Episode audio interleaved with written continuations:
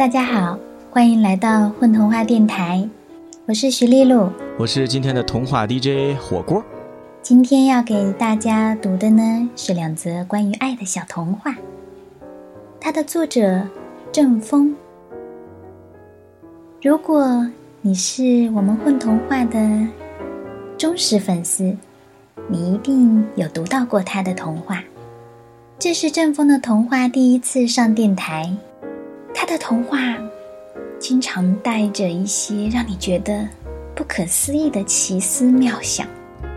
当然，说是童话，其实能够看懂它，还真的需要一点点的人生经历吧。第一则童话：嫁给一朵云，或娶一朵云回家。有一个女孩，嫁给了一朵云，在大家惊诧的目光中，她和她的云朵先生。结伴而行，云游四方。他们沿着大海一路向前，经过了海，上了草原，在辽阔的草原上跳舞；经过了草原，上了高山，在连绵不绝的高山间游荡。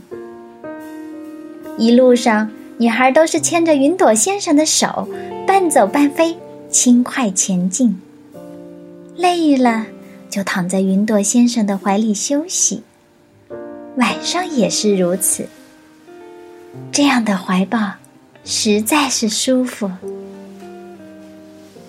云朵先生是个好好脾气先生，包容是他最大的美德，但偶尔也会忧伤，身体里盛满忧伤的液体。但是不要紧。把它们当成雨，下掉了就行了。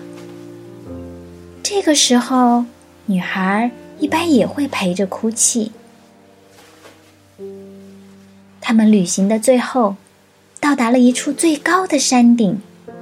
云朵先生往那里一站，就刚好接上了天空，连接到了一片云海。是云朵先生的老家。女孩爬到云朵先生身上，一跃就到了云海上面了。他们将开始旅行的新阶段——天空之旅。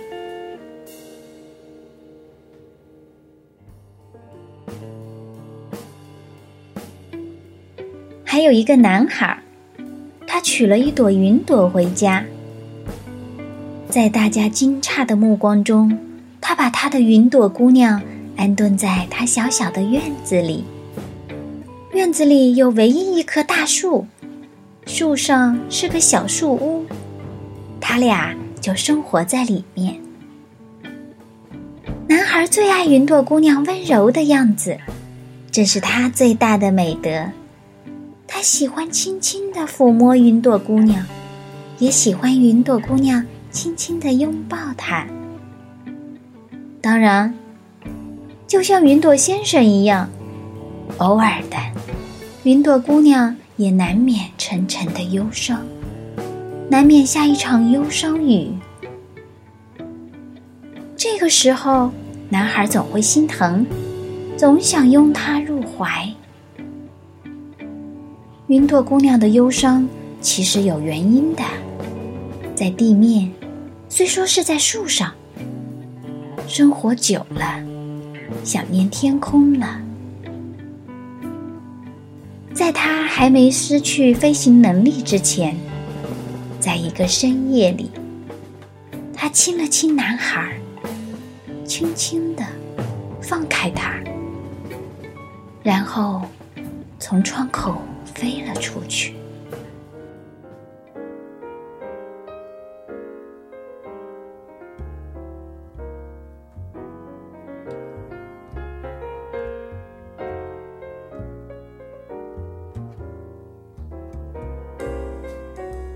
人屋有一个人，他一辈子就住在一间小屋里，住啊住啊，住了几十年、上百年啊。等到他老的都走不动了，他更是时刻的待在那间小屋里，待呀待呀待呀。这个屋子竟然渐渐的缩小，而他的身体在慢慢的扩散。然后有一天，他竟然和屋子合二为一了。他的身体成了四面墙，他的脑袋成了窗户，但是门不见了。这是他身体的小屋，谁也不让进。有一个姑娘，莫名其妙的就爱上了这间小人屋。她在屋子前面徘徊，想方设法要进到屋里去，但是这间屋子没有门呐，那该怎么办呢？一天晚上，姑娘趁着人屋睡着了，就掰开了人屋的窗户，其实啊，就是那个人的嘴巴，就钻了进去。哎，这么一来，她直接就进到了人屋的。心里去了。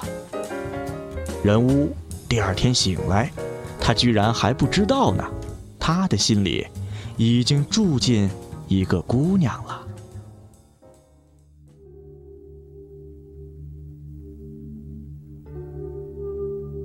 还有一种人物是这样的：我实在实在是太爱你了，所以我把你轻轻的放进我的嘴巴里。